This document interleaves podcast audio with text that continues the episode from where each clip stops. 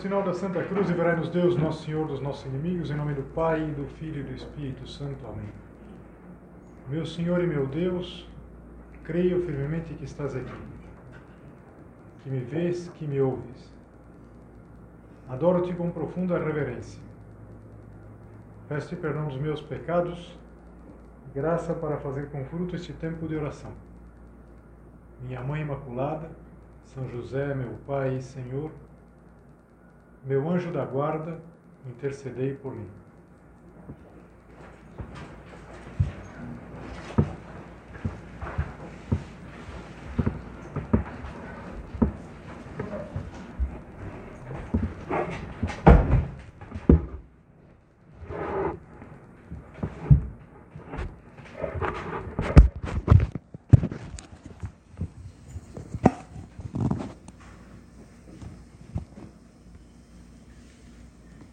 2008, o Papa Bento ele teve um encontro com jovens eh, em Gênova, na Itália.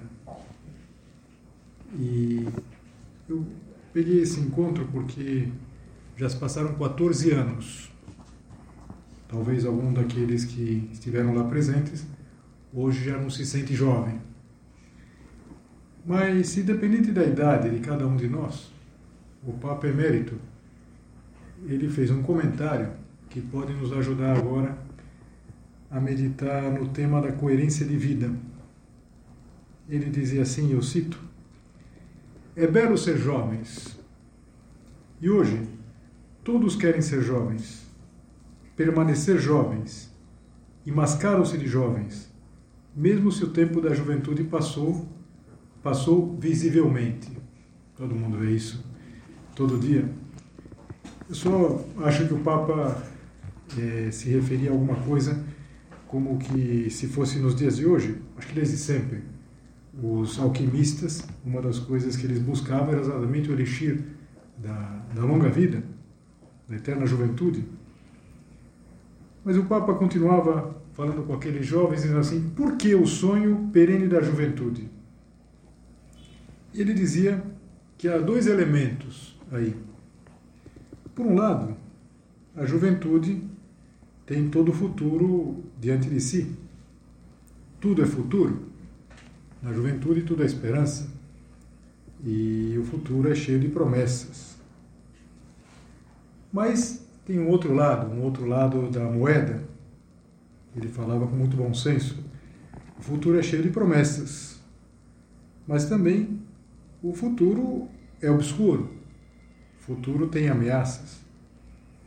E ele diz assim para os jovens: Não sabemos. Encontrarei um trabalho, encontrarei casa, encontrarei o amor. O que será o meu verdadeiro futuro? E face a essas ameaças, o futuro ainda pode parecer como um grande vazio. Vamos imaginar, passaram 14 anos.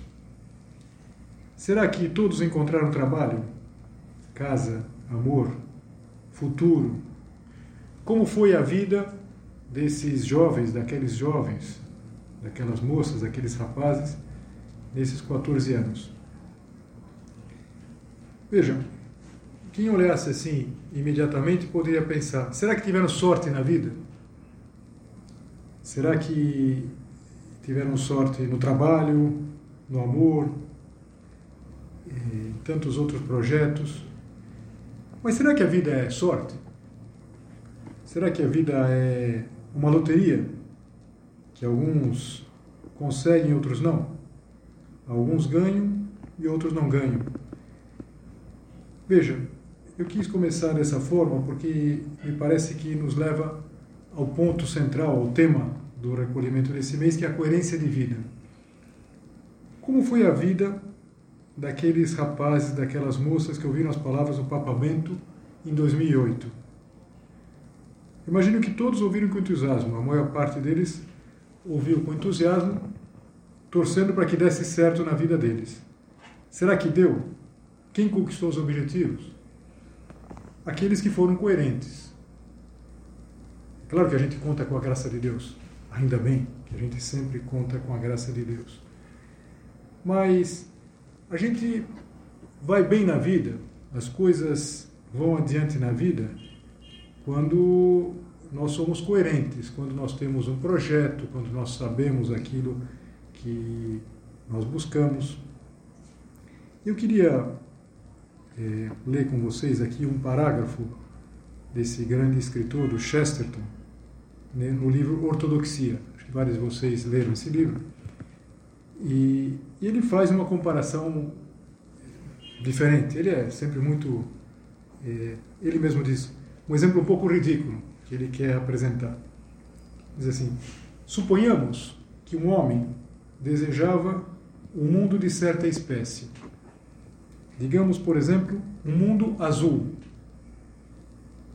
Esse homem não teria razão para se queixar da insignificância ou da rapidez da sua tarefa.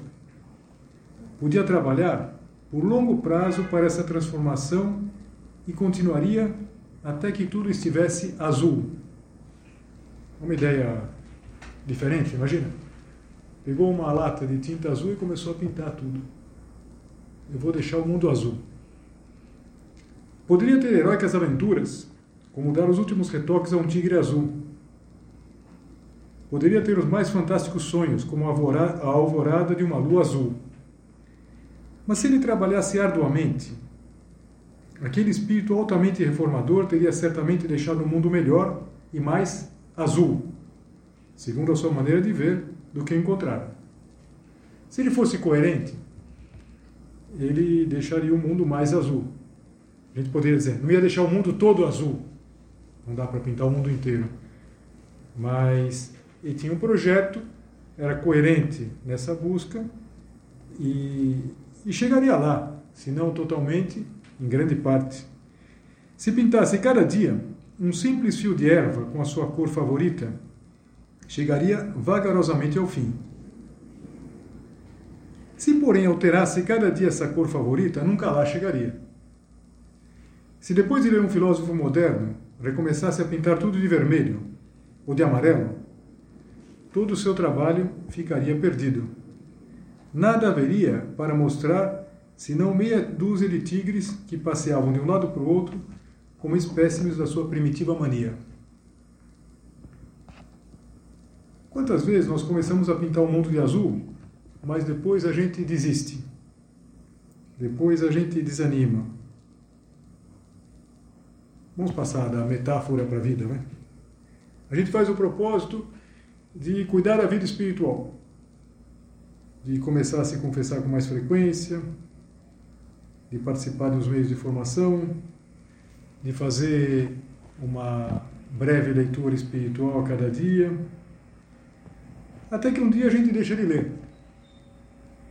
Depois, por um motivo qualquer, a gente atrasa a confissão.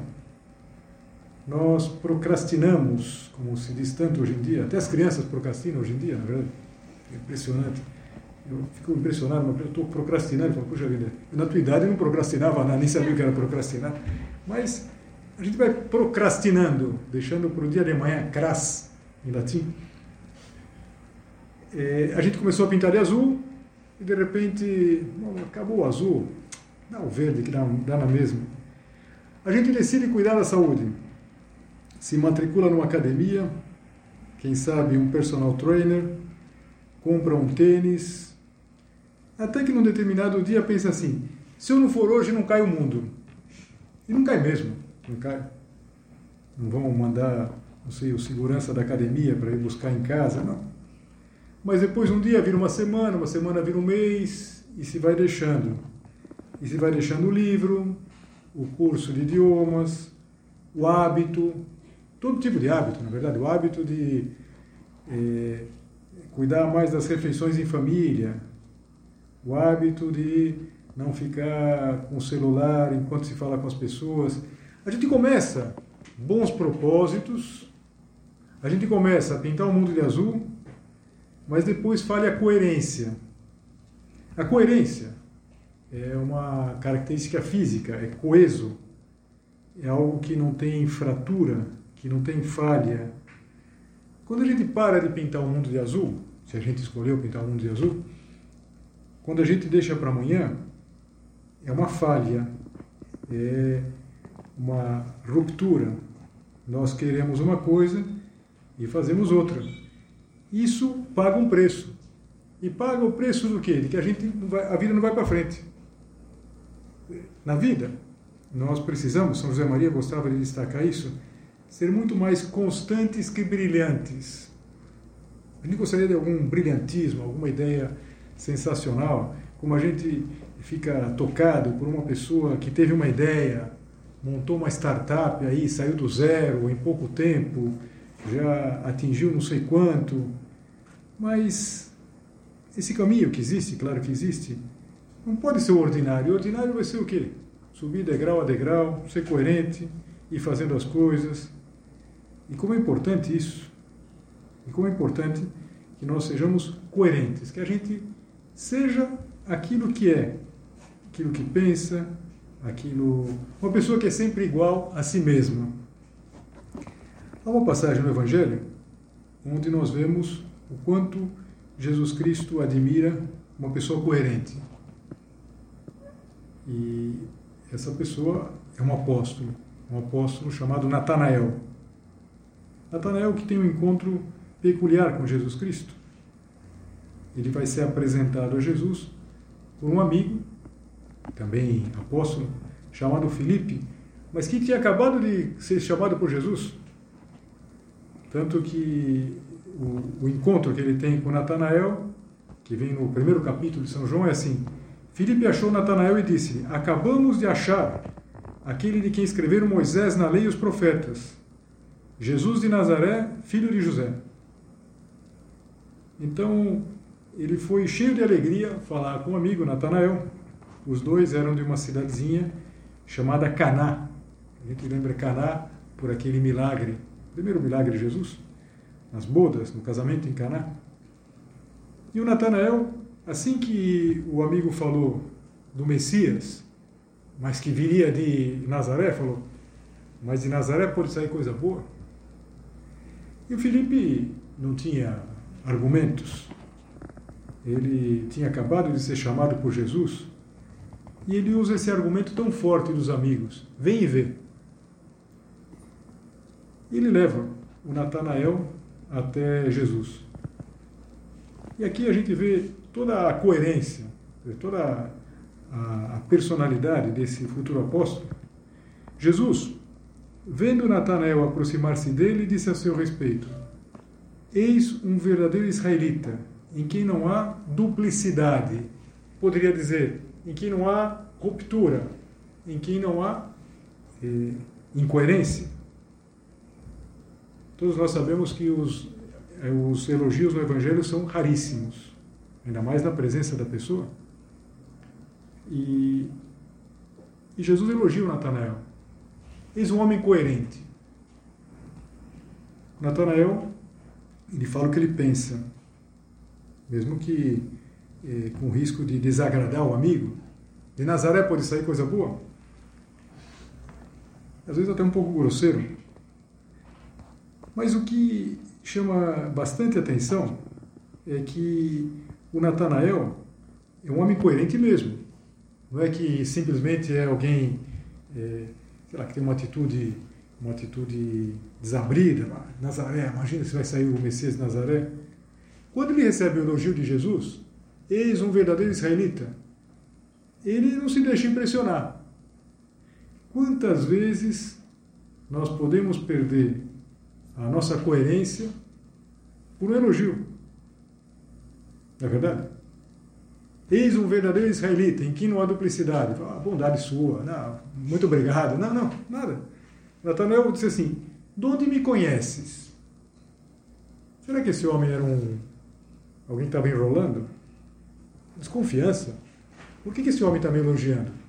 Se não me conhece? E a resposta de Jesus é uma resposta que tem um efeito impressionante. Jesus, ele vai no fundo, no fundo da alma desse homem. Ele diz assim: Antes que Filipe te chamasse, eu te vi quando estavas debaixo da figueira. Bom, o que, que é isso? Será que vinham passando? Jesus vinha passando eh, com os apóstolos, aqueles primeiros que começavam a segui-lo. Estava lá Filipe, de repente viu Natanael, foi até o Natanael. Jesus viu Natanael embaixo de uma figueira. Na Palestina era muito comum que as casas tivessem uma figueira, porque é uma sombra. Quem conhece essa árvore sabe que dá uma sombra muito muito grande, é muito uma copa muito ampla e é um lugar maravilhoso para descansar, para uma sombra boa para meditar, para pensar na vida. Se simplesmente o Natanael tivesse lá embaixo da figueira, eu te vi debaixo da figueira, bom, e daí? Qualquer um poderia ter visto. A impressão que se tem é que Jesus mexeu com Natanael precisamente porque naquele momento ele estaria pensando no Messias. Coisa que naqueles anos, naqueles momentos, se estava muito no ambiente. Pensa que o João Batista já falava que o Messias estava próximo.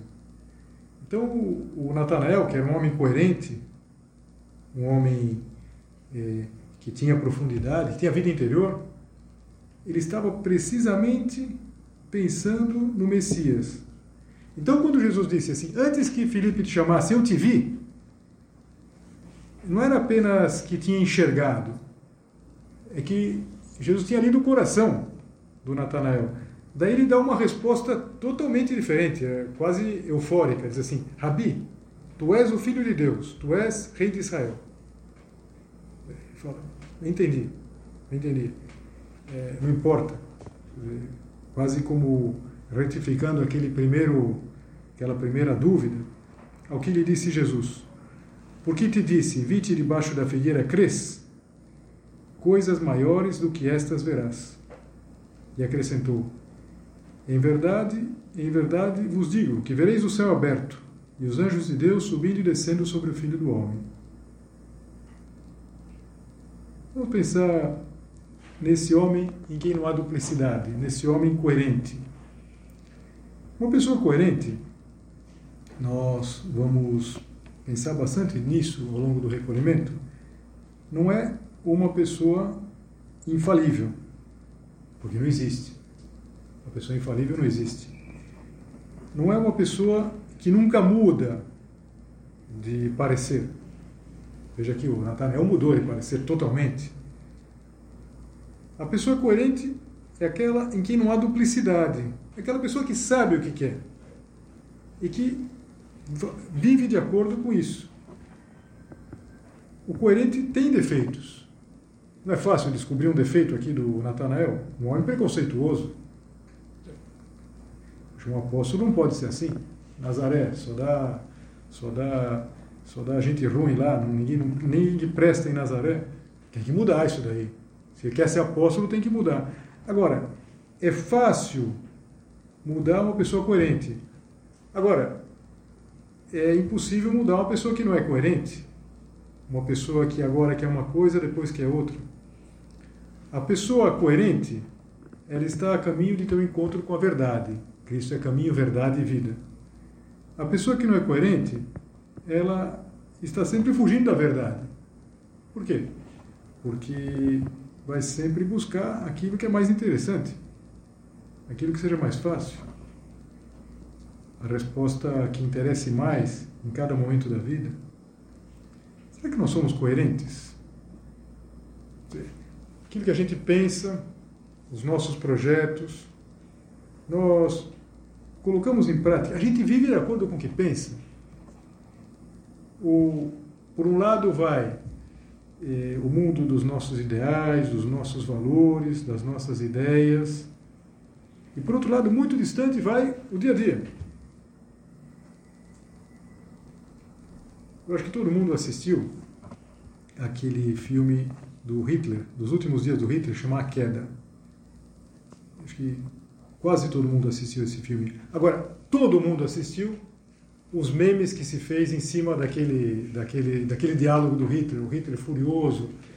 É, e em cima disso se coloca o que quer, se coloca as legendas, tá, falando em alemão, como ninguém entende alemão, se coloca o que quer, é, de todos os tipos. Pois bem, é, parece que há muito de verdade naqueles acessos que o Hitler tinha. Os biógrafos contam que até o seu suicídio no mês de abril de 45, ele foi sofrendo um processo é, progressivo de fuga da realidade. Ele tinha uma necessidade constante de se enganar e de receber notícias favoráveis. Como aquela pessoa que dizia: dê-me boas notícias, mesmo que seja mentira. Boas notícias. E, de fato, ele, a partir da entrada dos Estados Unidos na guerra, ele foi ficando cada vez mais preso ao mundo de ficção, um mundo criado por ele mesmo. E em meados daquele mês de abril, que é o último mês de vida dele, os russos já estão a, a poucos quilômetros da porta de Brandemburgo, lá em Berlim, e o Hitler ainda achava que ia haver uma grande reviravolta e que os russos iam sofrer uma grande derrota. E, e se diz que ele estava rodeado de mapas cada vez mais irreais mapas falsos. Eu acho que aqui a gente pode encontrar uma forma muito prática de incoerência da nossa vida. Quando a gente se apoia em mapas falsos. Nós não somos coerentes, por exemplo, quando a gente é, fica imaginando que as coisas é, vão acontecer de uma determinada maneira. Então, está tudo dando errado, mas depois vai acontecer alguma coisa diferente. No dia seguinte ao 7 a 1, aquela tragédia nacional que todo mundo lembra, é, uma jornalista, que não é jornalista esportiva, uma jornalista política, ela, ela fez uma crônica muito interessante, muito triste. Não dá para ser alegre também, né? naquele dia não dá para ter alegrias é, nesse sentido. E, mas ela dizia na crônica mais ou menos o seguinte, que a derrota de ontem, aquela derrota, é difícil colocar um adjetivo, pode nos fazer pensar o seguinte, não dá para fazer tudo errado e imaginar que no fundo vai dar tudo certo. No fim vai dar tudo certo. De fato, de fato, é, não vou entrar aqui a falar do assunto, primeiro porque não é o tema, não é, o tema não é esse, o tema é outro, o tema é espiritual, mas, mas todo mundo lembra, na verdade. Não dá para fazer tudo errado e pensar que no fim vai dar tudo certo. Será que a gente não faz isso na vida? Eu vou fazer isso daqui errado, mas lá para frente eu acerto. É uma mentira que eu vou dizer aqui, é uma, é uma mentira santa. Mentira santa. Só para ajustar isso daqui, e lá na frente é, tudo vai dar certo. Isso não é se apoiar em mapas falsos? Será que isso é coerência? Claro que não. Como não é coerente a pessoa que sempre se cerca de pessoas que vão dizer o que gostaria de ouvir. Parece que essa é a marca característica dos, dos ditadores. Os ditadores eles se cercam de pessoas, por sua vez são oportunistas também, que sempre vão dizer o que eles querem ouvir. E, e como é importante que a gente seja coerente para ouvir quem nos diz coisas que nós não queremos ouvir. Aceitar críticas. Então, fulano e tal vem me dizer que eu sou muito impositivo, eu mandei ele calar a boca. Acho que ele Acho que ele tem um pouco de razão, na é verdade. Acho que ele tem um pouco de razão. Ou então, quando a gente confunde aquilo que gostaria de ser com o que de fato é. É uma das confusões mais comuns, na é verdade. A gente, eu gostaria de ser uma pessoa assim, uma pessoa dessa forma, mas será que é? Vamos pensar uma coisa muito prática. Às vezes, os pais dizem: Eu sou muito amigo dos meus filhos. Será que os filhos acham que são muito amigos seus? Às vezes não. Não, mas é. Não, eu estou dizendo, e se eles falarem que não, eu ponho eles em castigo. Acho que não, não é bem assim, na verdade. Quando nós somos muito teóricos, é fácil nós sermos teóricos. Quando a gente deseja mudar o mundo, mas sem querer mudar a nós mesmos. Vamos voltar àquela primeira comparação, como o próprio Chesterton falava, pouco ridícula, do homem que quisesse pintar o mundo de azul. E, será que nós às vezes não começamos a pintar o mundo de azul, depois mudamos para amarelo, para. Falava alguns exemplos. Falava do exemplo dos livros. Quantos livros a gente começa? Quantos livros a gente vai até a página 20, página 10? Veja, é, aqui eu faço um parênteses. É verdade que às vezes tem livro que a gente tem que parar, por muitos motivos. A gente começa a ler um livro e de repente vê que o livro não é aquilo que a gente imaginava, ou até que é inconveniente. Ou então que o livro é um livro muito bom, mas de repente não está nos servindo. Eu sempre que sugiro para alguém uma leitura espiritual, gosto de dizer que se não sintonizar com o livro, deixa o livro. Não é uma derrota a gente deixar um livro. Mas vai ter um livro muito bom, que vai ficar estacionado, quem sabe lá para frente. Não, mas é um livro muito bom, já ouvi falar muito bem desse livro. Tá bom. Mas pelo motivo que for, é, não houve sintonia. Um livro leitura espiritual precisa haver uma certa sintonia. A gente precisa gostar de ler o livro. Não pode ser um, martírio todo dia, abrir o livro e ler o livro. Agora, se sistematicamente gente começa a ler um livro e enjoa, vai até a página 20, 25, 20, 18, será que o problema não, não, não está em nós? Não somos nós quem vai, eh, quando acaba a primeira lata de tinta azul, desistindo? E por não perseverar, por não ir adiante, as coisas vão ficando pela metade na nossa vida. Quantas coisas pela metade, quantas coisas que nós começamos e não fomos até o fim. Eis um verdadeiro israelita. Em quem não há duplicidade. Uma pessoa que, que sabe o que quer, que vai adiante, que vai fazendo as coisas.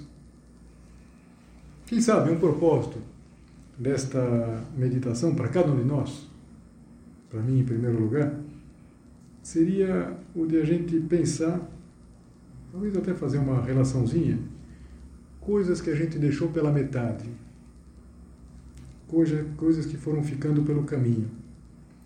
Algumas talvez não vale a pena retomar. Agora, outras sim. Mas até um livro. Um livro lá. Um livro que você começou a ler e deixou para trás. Retoma. Retoma. Pode ser que não, mas pode ser que uh, uh, o reencontro seja muito bom. E, e, sobretudo, pensar na próxima vez, quem sabe no próximo livro, na próxima empreitada, no meu próximo propósito, eu já vou estar prevenido de que vai acabar a tinta azul. Vai acabar. E que a gente não pode começar a pintar o mundo de tinta azul só com uma latinha pequena. Vai acabar, vai acabar. Tudo acaba. Tinha um amigo que ele tinha um, uma espécie de filosofia de vida que às vezes levava ele a ter umas, umas conclusões meio esquisitas, mas ele falava, chega uma hora que cansa. Ele fala sempre isso, olha, chega uma hora que cansa. Bom, tudo cansa, na verdade. Chega uma hora que cansa. Agora, a gente sabe também que a vida continua depois do cansaço. A vida depois da página 20. A vida depois que a gente perdeu o entusiasmo. E essa coerência em buscar, em continuar, vai fazer com que a gente descubra é, todo um mundo novo. Todo mundo, é, uma construção. Por isso que eu dizia, comecei falando daqueles jovens lá que tiveram encontro com o Papa, passaram os 14 anos, a gente hipotiza o que terão feito na vida. Olha, os que foram coerentes fizeram alguma coisa.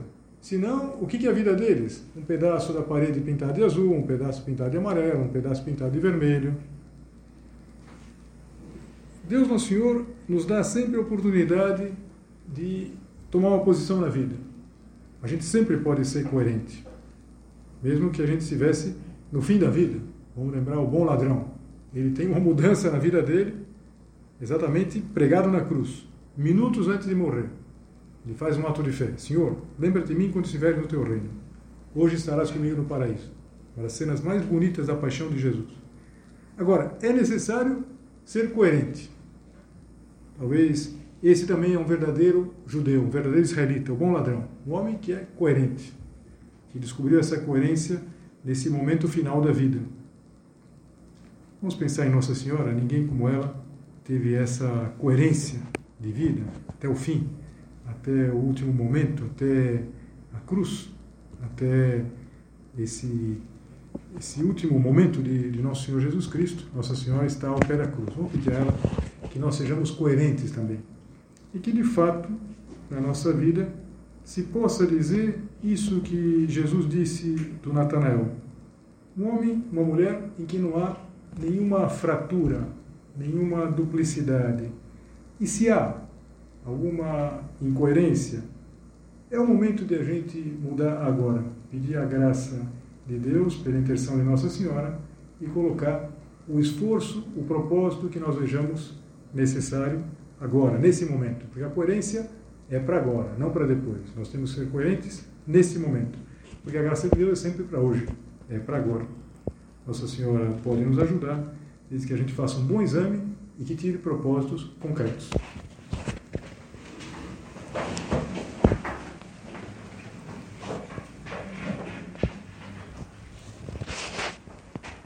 Dou-te graças, meu Deus, pelos bons propósitos, afetos e inspirações que me comunicaste nesta meditação.